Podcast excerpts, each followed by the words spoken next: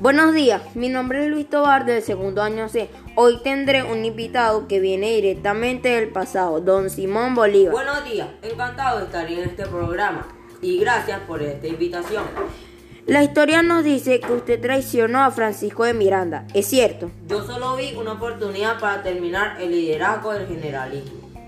¿Por qué se separó de la Gran Colombia? Me separé por las diferencias que teníamos entre los miembros del generalismo y centralismo.